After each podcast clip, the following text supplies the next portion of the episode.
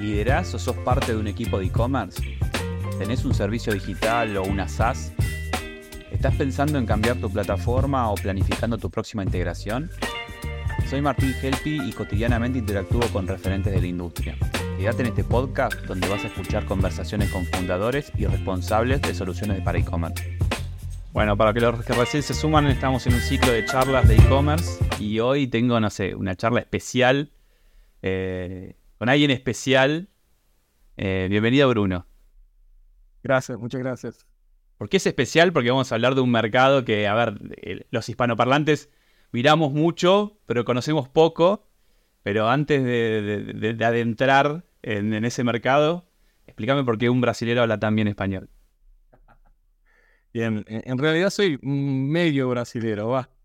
Soy, soy brasilero, he nacido acá, pero toda mi vida hablé castellano, este castellano con un acento un poco raro porque mi familia toda es argentina, ¿no? Entonces mi papá, mi mamá, mis hermanos, mi, todos, mis primos son todos, pero yo he nacido en Brasil, viví toda mi vida en Brasil, entonces esa es mi trayectoria, ¿no? Y algo importante, antes que me preguntes, Martín, quería mostrarte algo súper importante. Ah, soy, soy hincha de Argentina, por supuesto. Lo que hace muy fácil para mí esta charla para los que me conocen, yo estoy aprendiendo portugués por las mías y en algún momento dije que iba a tener un podcast en portugués, pero bueno, este es trucho, porque la verdad que voy a tener una muy buena charla de e-commerce de Brasil y voy a hablar en español. Bueno, Bruno, para los que, como te decía, los que vi, los que, a ver, conocés mucho Argentina, conocés mucho el ecosistema de LATAM, ahora nos vas a contar por qué, pero muchos de los que trabajamos en tecnología, en e-commerce puntualmente y vemos a Brasil, tenemos esa frase de que para entrar a Brasil hay que entrar con respeto, ¿no? Y yo creo que eso se resume como a un tamaño de mercado muy grande, con un mercado interno inmenso, y sobre todo lo que uno ve por ahí de afuera, más yo que hago relevamientos de plataformas, y el día que encontré la cantidad de plataformas de e-commerce que había en Brasil, me quedé helado. Digo, eh, veo un mercado que también se, eh, no sé, se autosustenta de sus propias herramientas, ¿no? También. Sin duda, sin dudas. Y, se autosustenta justamente porque es un, país eh, continental, ¿no? O sea, eh, eh, un poco distinto de lo que vemos en otros lugares de Latam. Infelizmente, cuando hablamos de Latinoamérica, muchas veces el brasilero ni sabe muchas veces que es un latinoamericano, que hace parte de todo eso, ¿no? Y entonces las empresas eh, muchas veces acá son creadas, mismo las de tecnología, para mirar hacia el mercado brasilero. Está cambiando un poco, pero es, es analógica, ¿no? Es muy loco, porque es muy grande todo. Tipo, decir que está cambiando, digo, por ahí te referís a soluciones por ahí extranjeras que están ingresando a Brasil y están pegando muy fuerte. Y me imagino también por esto, ¿no? Porque ingresan y tienen un gran mercado al cual abastecer. Sí, tienen un, tanto de dificultad, como vos decías mismo, por ejemplo, eh, hay que entrar con respecto, pero no es que el brasileño es cerrado para soluciones de afuera, para nada, yo, yo no siento eso.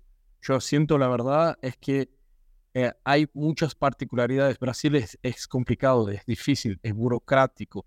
Tienen una serie de cosas. Hay una fruta acá en Brasil que no sé si ya la, escuchaste hablar, que se llama jabuticaba. es algo muy particular de Brasil porque no hay ningún lugar del mundo muy, muy rica.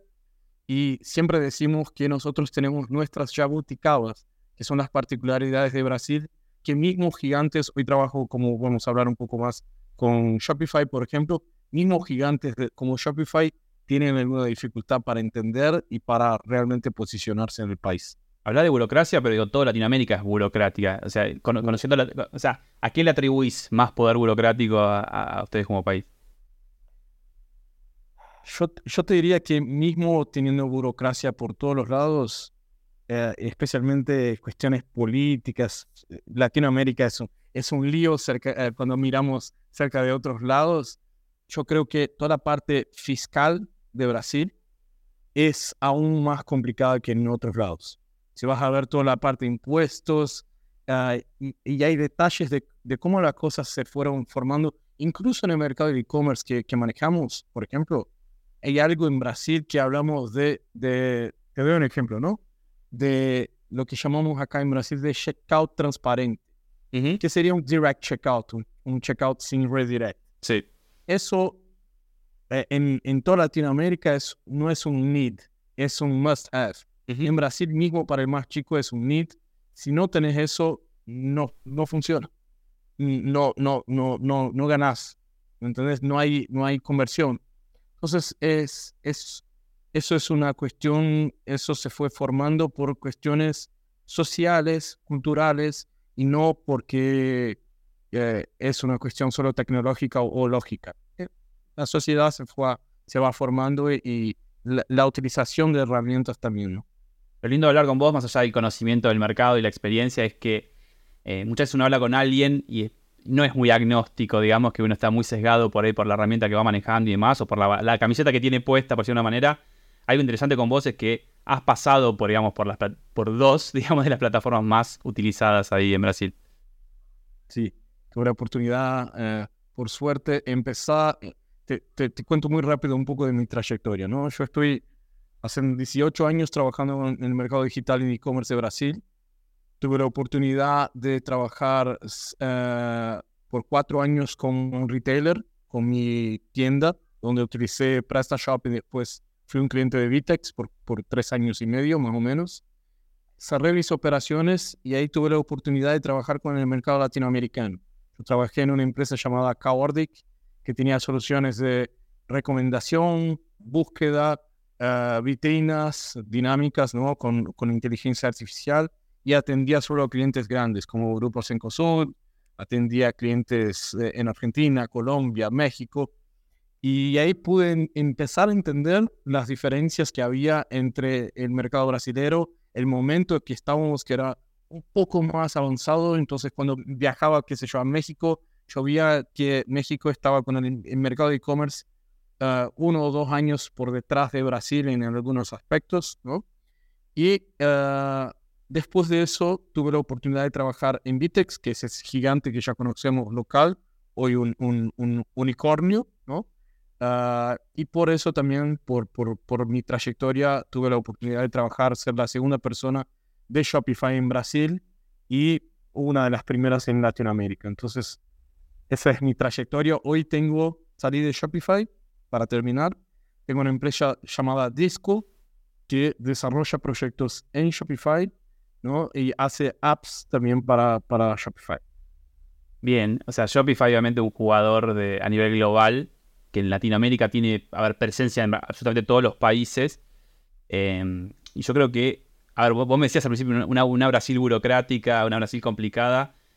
Eh, solo que en Argentina puntualmente Shopify no termina de entrar por, por ciertas soluciones que tienen con el cobro ¿sí?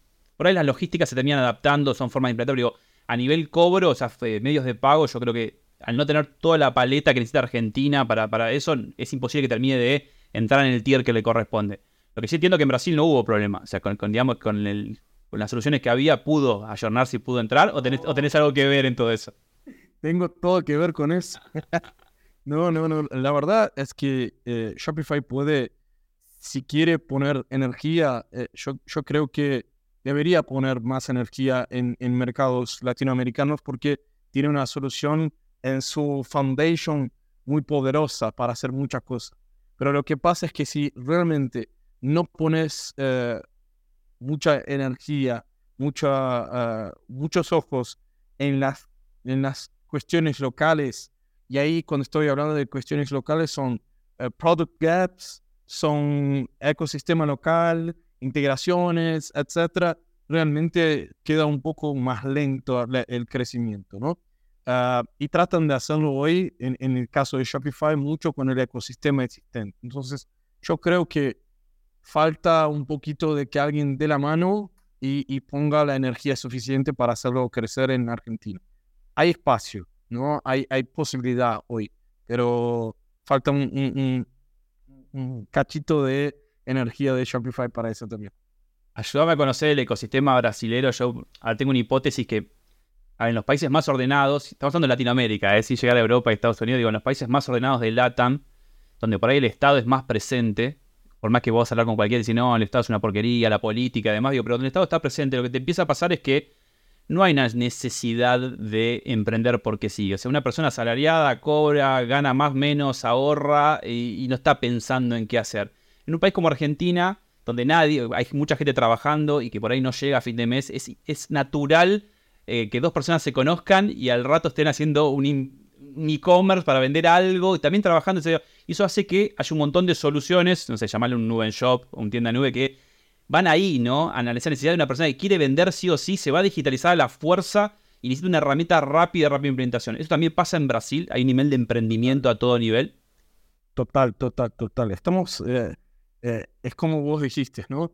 Mismo que el brasilero no se sienta un latino, él es latino y, vivimos problemas muy similares a toda Latinoamérica en, varios aspectos.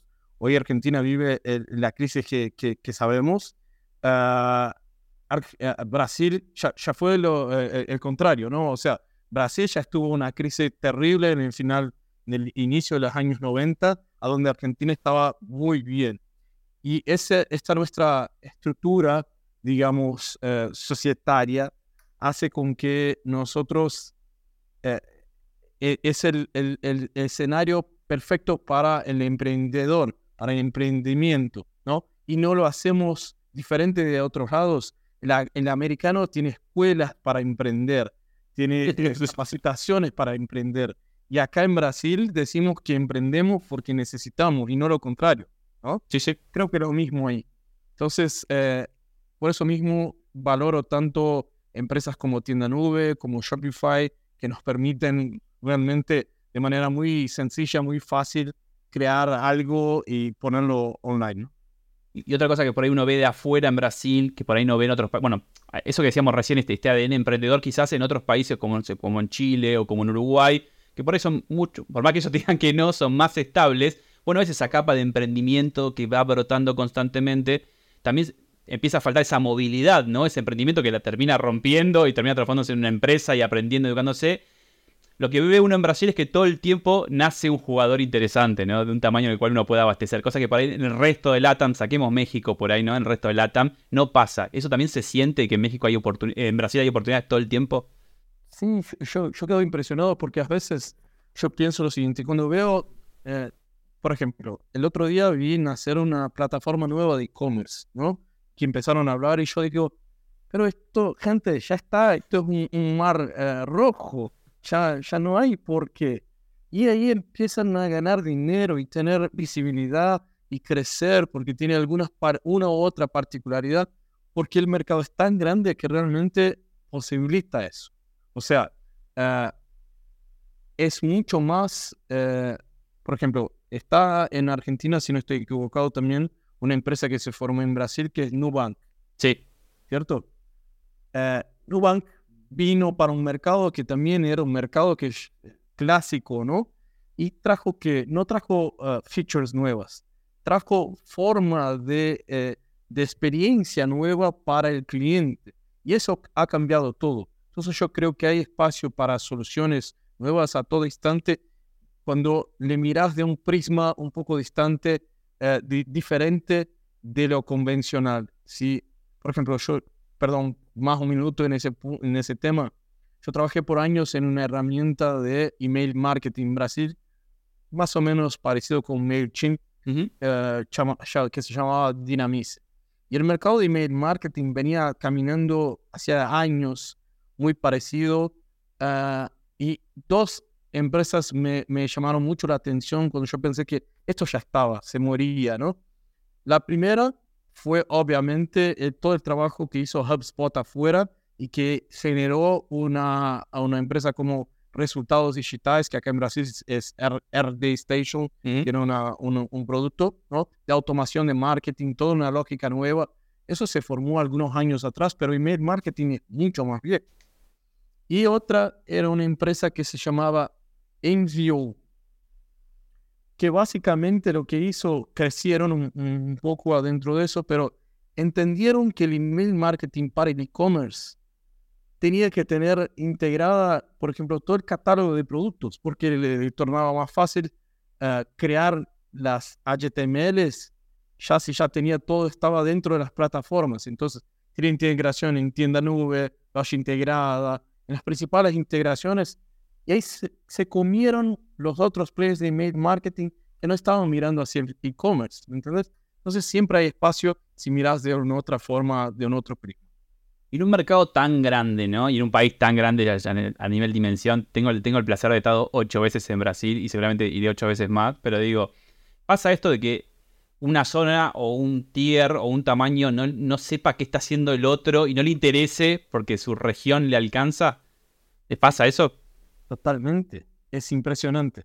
Si vas al nordeste de Brasil, hay empresas o, quizás incluso tecnologías que podrían ser escalables y que eligen tener un, business que puede ser en el día de mañana un lifestyle, lifestyle business, que está ahí nomás, que es un generador de, dinero, que lo sostiene y ya está, y que se contenta con su región.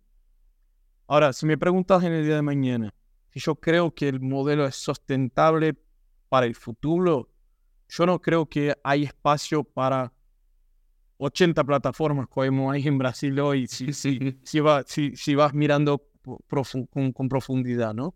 Entonces, en el día de mañana, yo creo mucho en el concepto de que eso se va eh, juntando cada vez más y vas a tener algunos players con características muy particulares que van a ser los ganadores. Pero hoy tenemos a más de 80 a ver, no sé si tenés los datos en la cabeza o no, pero a ver, en Argentina, una marca que por ahí tenga base en capital, es muy factible que un 50, 60, 70% de su venta esté circunscripta a capital federal y un 30 al interior de la Argentina, que es muy grande también, después de Brasil. Digo, una empresa con base en Sao Paulo o Río de Janeiro, digo, ¿su venta también está concentrada o es mucho más federal? Y viceversa, ¿no? Una, empresa del, del, nordeste, ¿vende solamente en el nordeste o vende también en todo en Río de Janeiro, Sao Paulo? Depende mucho, obviamente, las variables son muy grandes, ¿no? Depende mucho de lo que vende. Obviamente, si estoy manejando, tengo una empresa en San Paulo que trabaja con cosas para verano, ah, para, qué sé yo, ropas de... para, traje de baño, sí, sí, sí. Para traje de baño. Ah, obviamente eh, que vas a tener una cantidad de ventas para el nordeste y el sur del país a donde tenés toda la, todas las playas, eso, ¿no? Ah, pero en general, eh, cerca de 30 a 40% de todas las ventas que ocurren en Brasil adentro de e-commerce están en la región a donde está São Paulo, Río de Janeiro y Minas Gerais. Y es la, la, la, región que le llamamos de sudeste, ¿no? Lo demás todavía es un poco y, está menos desarrollado a nivel tecnológico, es una empresa que no esté en esa zona. O sea, están en desigualdad, digamos, de. Porque quiere, ¿no? Pero digo, me digo más idiosincráticamente, ¿no? Está en, desigualdad respecto a una, empresa de ese lugar. Sí, en, general, traen a alguien, por ejemplo, vos tenés la empresa en, en, en Río Grande do Sul, que está más cerca de Argentina, y llevan la estructura comercial para São Paulo, porque es ahí a donde están los negocios. Entonces termina pasando algo capital céntrico. O si sos un retail, muy, probablemente, ah, antiguamente era muy importante por lo menos tener un, teléfono en São Paulo. ¿Entendés?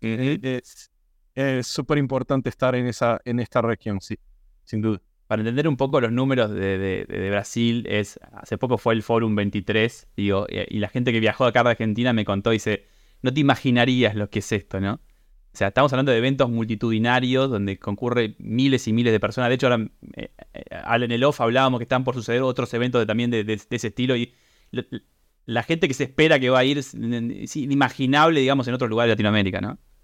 Sí, es la Disneyland del e-commerce acá. Porque en, en, un día es un evento, por ejemplo, el Forum E-Commerce Brasil, es un evento que fue creciendo muchísimo y cuando hablamos de e-commerce hoy, como sabes Martín, estamos hablando de, retail, estamos hablando de industria, estamos hablando de, todo lo que es bens de, de, consumo, ¿no? En general.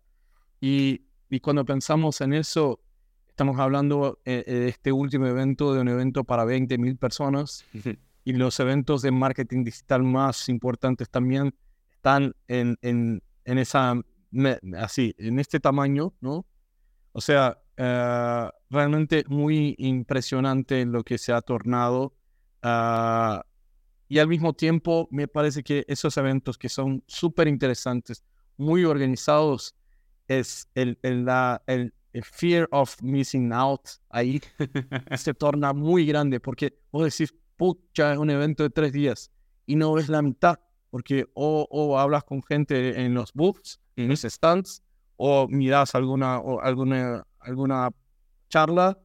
Así que no son los que más me gustan. Me gustan los eventos más chicos, regionales, a donde tenés tiempo para hablar con la gente, eh, para hacer negocios con más tranquilidad. Y eso es lo que está pasando ahora en Brasil. Hay muchos eventos regionales interesantes para que estés, para que banques, qué sé yo, un stand como yo, como un, un, fornecedor de tecnología y de, de, servicios, y esté allí y muchas veces me puede generar más resultados de lo que un gran evento. Bien, sí, acá en Argentina está, por ejemplo, el IDEI, y si bien por ahí la convocatoria es proporcional a la cantidad de gente que vive en Argentina, empieza a pasar eso, ¿no? Que escuchás, la convocatoria fue increíble, nadie se lo quiso perder, pero en el fondo eran muchas charlas de pasillo, muy difícil acceder a todo lo que está sucediendo en vivo, y uno se fue más con charlas con amigos que un, evento por ahí, eh, ¿no? Pero es verdad, o sea, cada vez convocan más estos eventos de e-commerce. y, a ver, uno conociendo Disco, ¿no?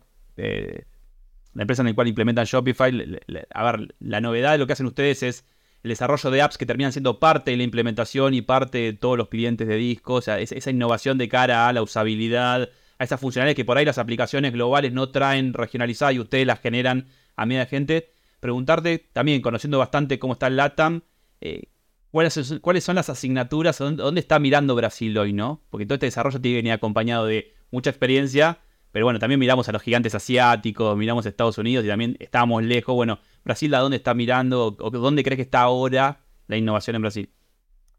Yo creo que es una pregunta difícil. ¿eh? Yo creo que estamos, eh, lo que tenemos en Brasil, yo tuve la oportunidad de, sentir, digamos, tatear eh, un poco de los mercados globales, ¿no? Son muy diferentes, obviamente, de China, es incomparable, como sabes, eh, todos, todos sabemos, pero algunas personas ni se imaginan cuánto.